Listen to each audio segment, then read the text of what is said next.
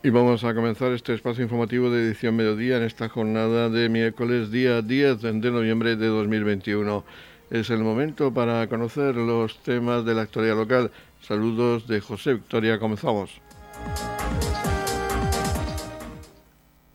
El Ayuntamiento de Torre Pacheco ha decretado un día de luto oficial por el fallecimiento de Joaquín García, funcionario del Ayuntamiento durante más de 40 años y medalla de plata de la Villa. La bandera del municipio ondeará a media asta en el edificio del Ayuntamiento y en la Casa Consistorial hoy miércoles 10 de noviembre. Joaquín García Celdrán fallecía en la tarde de ayer a los 76 años tras una larga enfermedad. El alcalde de Torre Pacheco, Antonio León, en nombre de la Corporación Municipal y del pueblo de Torre Pacheco, ha trasladado a la familia su más sentido pésame por el fallecimiento y ha recordado la figura de quien fuera tesorero del Ayuntamiento de Torre Pacheco, un trabajador que dejó huella entre sus compañeros por su dedicación al servicio público, funcionario durante 41 años, persona comprometida por Torre Pacheco y medalla de plata de la Villa. El Pleno del Ayuntamiento de Torre Pacheco, celebrado el pasado jueves 28 de octubre, aprobó el nombramiento de una calle del residencial Santa Rosalía con el nombre de Joaquín García Celdrán,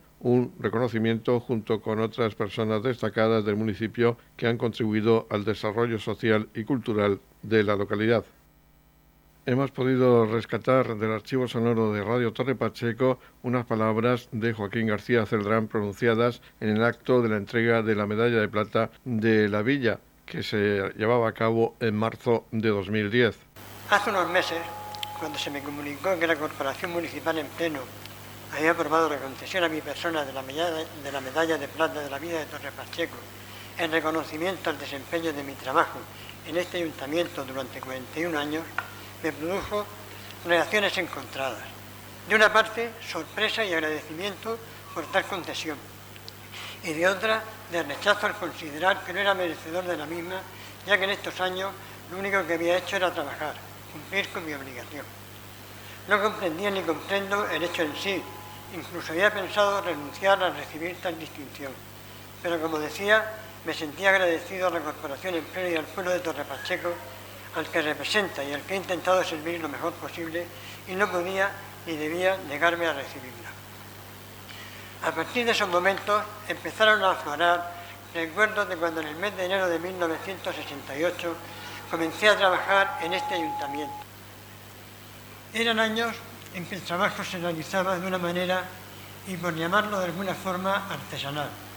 Aquellos libros de gran tamaño que nos servía una papelería valenciana que solamente servía a los ayuntamientos, que teníamos que llevar a mano y con tinta que no permitía tachaduras ni borrones, los diarios de intervención de ingresos y de los de gastos, los generales de renta y sanciones y los de gastos, los de caja, los de valores auxiliares independientes del presupuesto, etc.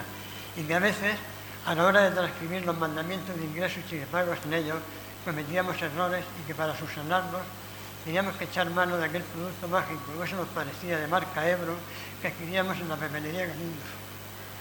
El borratintas de los dos tarros, uno de tapón rojo y otro de tapón blanco, en los que diluíamos con agua una pastilla roja y otra blanca en sus respectivos, sus respectivos recipientes, formando dos líquidos, el rojo para borrar lo escrito y el blanco para borrar la mancha roja que nos producía el líquido rojo y así solucionar el problema que nos había producido dicho error y que comparado con la forma de trabajo en la actualidad hay un abismo. Fue pasando el tiempo, se aumentó la plantilla de trabajadores y las formas de trabajo, como decía anteriormente, han cambiado totalmente. Tuvimos que ir adaptándonos a las nuevas tecnologías. Edición Mediodía. Servicios informativos.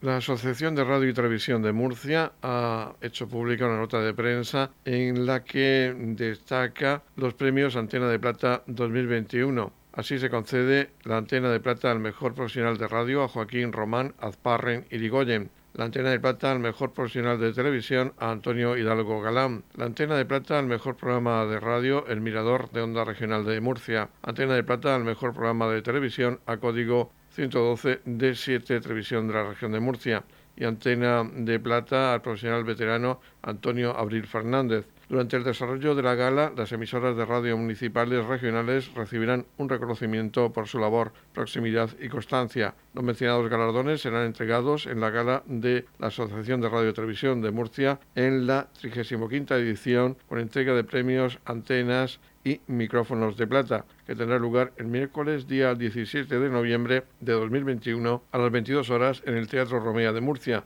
un evento que será ofrecido en directo por la televisión autonómica 7 Televisión Región de Murcia. En la comunidad de regantes del campo de Cartagena aplicamos las últimas tecnologías en sistemas de control y distribución lo que nos ha convertido en un modelo de gestión eficiente del agua gracias al alto nivel de concienciación de nuestros agricultores que trabajan a diario por la sostenibilidad y el respeto al medio ambiente. La comunidad de regantes del campo de Cartagena les ofrece la noticia agrícola del día.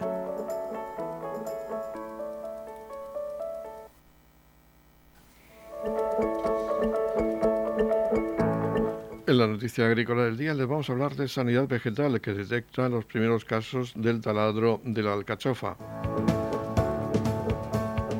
El Servicio de Sanidad Vegetal de la Consejería de Agricultura ha detectado en la región los primeros casos del taladro de la alcachofa, una de las plagas más importantes de este cultivo. Se trata de un noctuido, mariposas nocturnas, que tiene una sola generación por año y recibe el nombre de Gortina chantenes. Esta plaga está generalizada en todas las comarcas productoras. Las mariposas vuelan en octubre y noviembre, haciendo la puesta sobre 10 y 15 días después sobre los tallos. Cada hembra puede llegar a poner hasta 500 huevos. Las larvas de esta plaga se alimentan de los nervios principales de las hojas, dirigiéndose progresivamente hasta el tallo principal. Así su ataque merma considerablemente el ritmo de vegetación de las plantas, reduce el periodo de vida económica de las plantaciones y dificulta o impide la brotación de las suecas afectadas. Una vez realizada la puesta, tiene como particularidad destacada el avivamiento progresivo de los huevos, etapa prolongada y que en la región de Murcia suele abarcar según años desde últimos de noviembre a últimos de marzo. Este servicio de sanidad vegetal alerta de que, dada la especial biología de esta plaga, resulta importante el momento de las aplicaciones de productos para combatirla, pues necesariamente estos tienen que incorporarse mientras dure el periodo de eclosión de huevos, etapa que conviene conocer localmente, ya que una vez superada los tratamientos no tienen ninguna eficacia. Hace dos semanas empezaron a detectarse las primeras capturas de adultos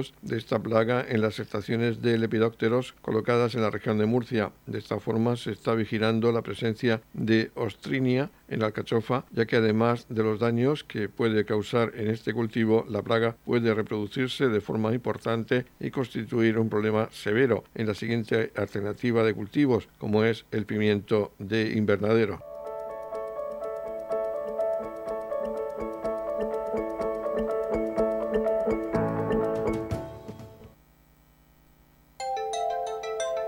En la comunidad de regantes del campo de Cartagena aplicamos los últimos avances en innovación y desarrollo al servicio de una agricultura de regadío eficiente y respetuosa con nuestro entorno. Por la sostenibilidad y el respeto al medio ambiente, Comunidad de Regantes del Campo de Cartagena.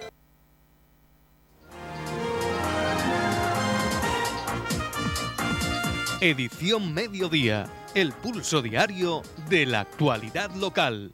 Seguidamente vamos a conocer las actividades para conmemorar la festividad de Santa Cecilia por la Asociación Amigos de la Música. Vamos a hablar con su presidente Isidro Jesús Martínez López para que nos hable de las actividades que han programado con este motivo. Coméntanos qué habéis preparado este año tras la pandemia, tras eh, ese periodo oscuro en el que no ha habido actividad cultural prácticamente, ¿qué actividades habéis programado para retomar un poco la normalidad? Pues sí, eh, vamos a, recobrar la normalidad este año y el próximo sábado, día 13, vamos a celebrar la recogida tradicional de los músicos, que es el acto más entrañable de los que se celebran. El día 14 celebraremos una comida de hermandad en la sede y el próximo día 20 celebraremos un concierto, el concierto tradicional también de, Santa Cecilia y el día 21 la comida de hermandad con la, con la misa tradicional y la fotografía que se hace como todos los años. ¿Este año se conoce el número de músicos que se van a incorporar de nuevo? Este año, claro que se sabe, serán 11 porque vamos a recoger también a los del año 2020. ¿Y son todos del municipio de Torre Pacheco o...? No, no, no, no, no, son del municipio de Torre Pacheco, de La Palma y de La Puebla. ¿Y qué balance podéis hacer de este periodo oscuro?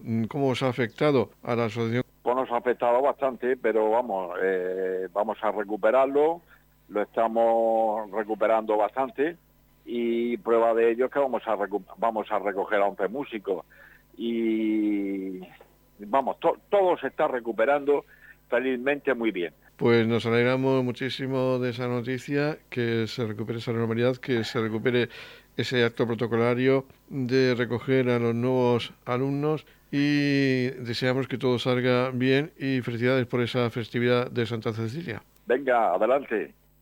Edición Mediodía. Servicios informativos.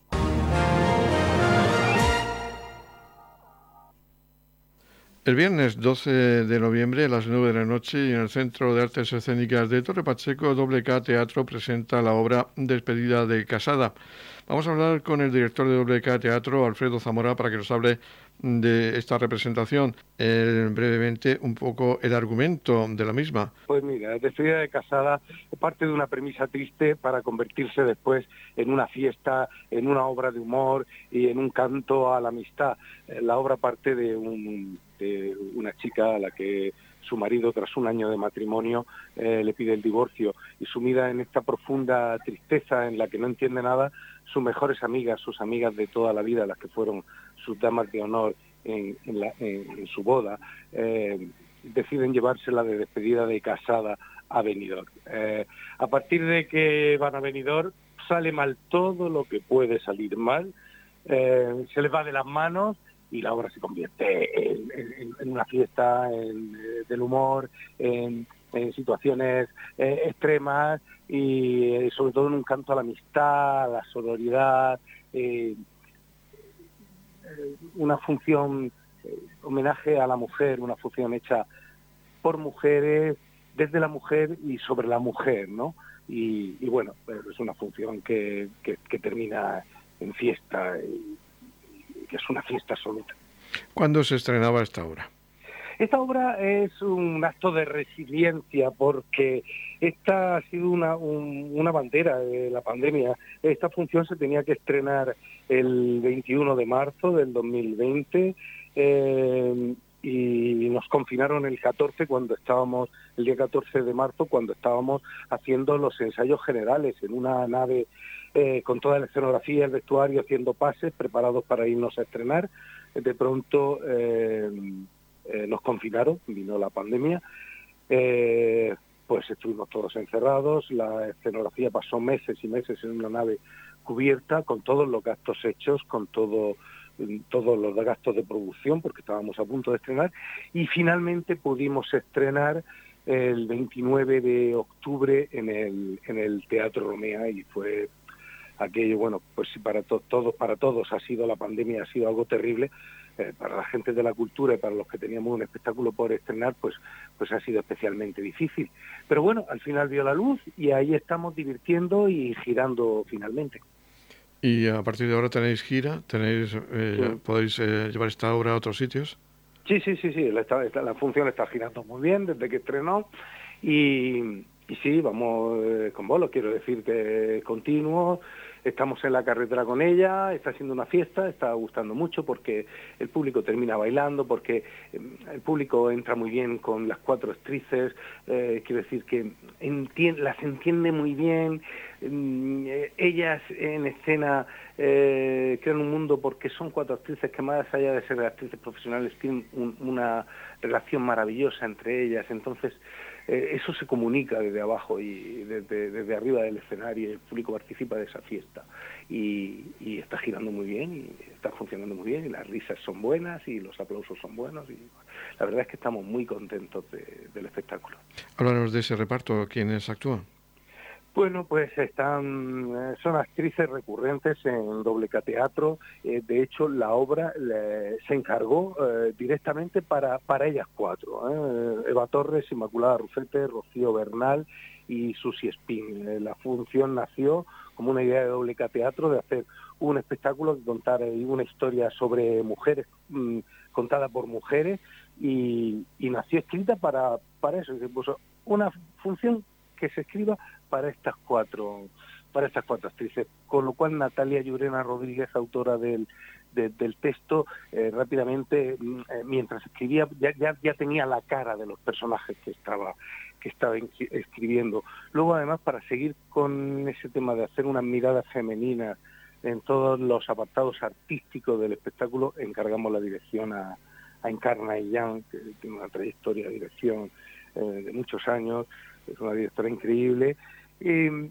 Y luego fuimos sumando también miradas femeninas, dijimos, pues ya que estamos aquí, el vestuario, el diseño de vestuario, el diseño de iluminación, entonces al final fue una suma de, de, miradas creativas femeninas para, para el espectáculo y, bueno, yo creo que, eso se nota, porque yo creo en esas cosas, ¿no? Es como si hubiera dicho, vale, escriba, escribimos la función, la escribe una mujer para cuatro mujeres y ahora la dirijo yo pues como que se me queda cojo, no, no me termina de, cerrar el círculo, ¿no? Eh, hubiera sido la mía una mirada sesgada para, para abordar eh, con humor los problemas de la mujer. Entonces, pues bueno, se encargó en la dirección de una mujer, hicieron un trabajo increíble y, nada, y ahí está el espectáculo.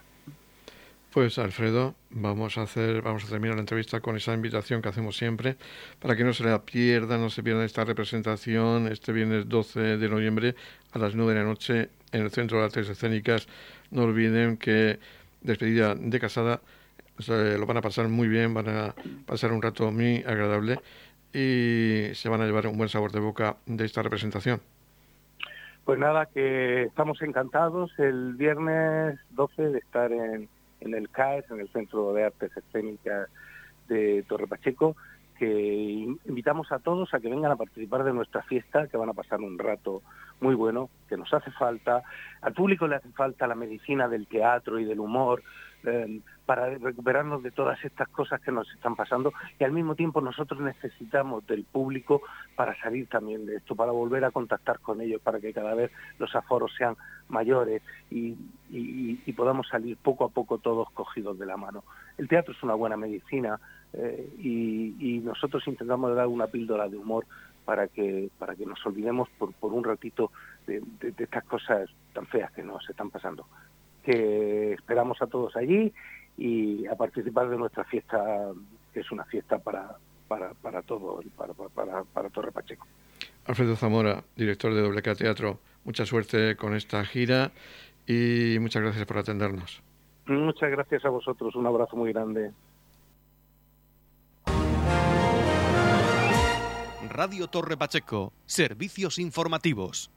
Los días 20 y 21 de noviembre se van a disputar en las pistas de pádel del Polaris Mar Menor el octavo torneo de pádel solidario que organiza Nuevas Generaciones del Partido Popular a beneficio de la Junta Local de la Asociación Española contra el Cáncer. Escuchábamos al presidente de Nuevas Generaciones del Partido Popular, Francisco Javier Martínez Conesa, hablar de las características de esta octava edición del torneo. Octavo torneo de pádel solidario, de nuevo a favor de la Asociación Española contra el cáncer de este torneo que empezamos a celebrar en 2013 y a pesar de parar, de pausarnos en el año de la pandemia y no celebrar eh, el que sería en la octava edición y queremos que se siga celebrando y seguir con esta bonita costumbre.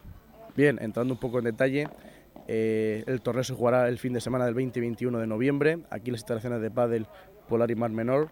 Será un partido, serán partidos de categoría única en la modalidad masculino, femenino y mixto en las que los partidos serán pequeñitos, como siempre, de dos sets y en caso de empate se liderará a Super Team.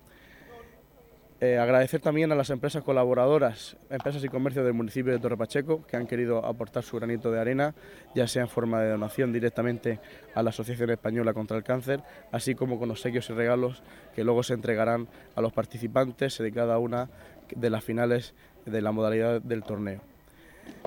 Agradecer a todos los vecinos que año tras año han participado y han jugado en este torneo y animarlos de nuevo a participar, que sean solidarios como siempre es el pueblo de Torre Pacheco, que sigan aportando su granito de arena en este torneo cuya inscripción son 10 euros solamente de forma simbólica, que serán donados íntegramente a la Asociación Española contra el Cáncer. También recordar que, como siempre, se entregará avituallamiento a todos los participantes y también anunciar que entenderemos a nuestro querido amigo y vecino Ángel Rosique, que también repartirá unas migas solidarias para todos los vecinos de Torpacho que quieran acercarse, así como a todos los participantes, obviamente, de este torneo.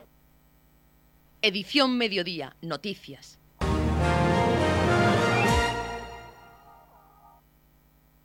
La Asociación Cultural Pilar Antón de Torre Pacheco informa de un viaje previsto a Carboneras, un pueblo pesquero a orillas del Mediterráneo que se encuentra entre los 10 paraísos de España. Habrá visita con guía local al pueblo de Carboneras, también al castillo de San Andrés, al centro de interpretación, al interior de un molino de viento.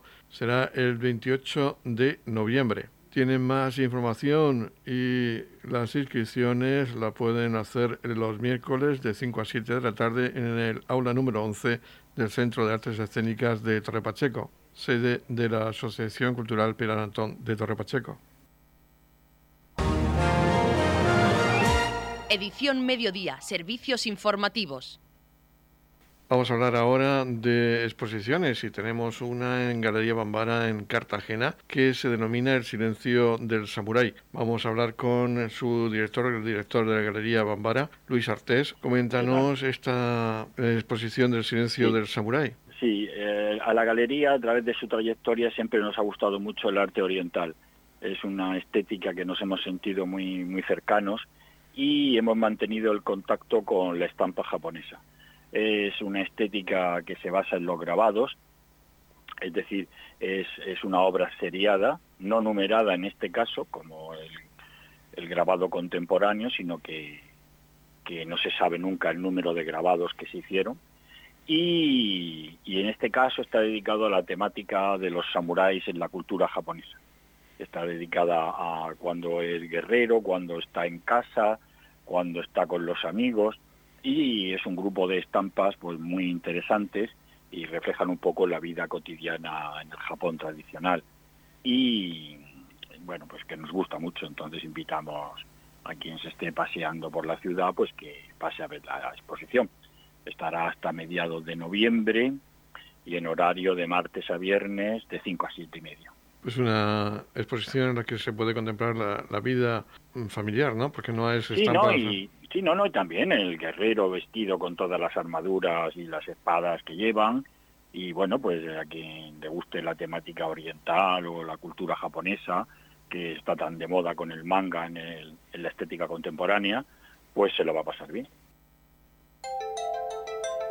En la comunidad de regantes del campo de Cartagena aplicamos los últimos avances en innovación y desarrollo al servicio de una agricultura de regadío eficiente y respetuosa con nuestro entorno por la sostenibilidad y el respeto al medio ambiente, Comunidad de Regantes del Campo de Cartagena.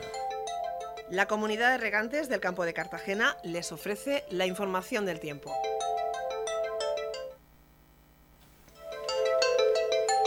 El tiempo previsto para hoy miércoles, día 10 de noviembre, en la región de Murcia es de intervalos nubosos, sin descartar precipitaciones débiles y ocasionales en el tercio oriental. Temperaturas mínimas sin muchos cambios y máximas del ligero ascenso. Tendremos máximas de 22 grados en la capital de la región, igualmente 22 grados de máxima en el Mar Menor con mínimas de 10 grados y en el campo de Cartagena máximas de 22 grados con mínimas de 13 grados.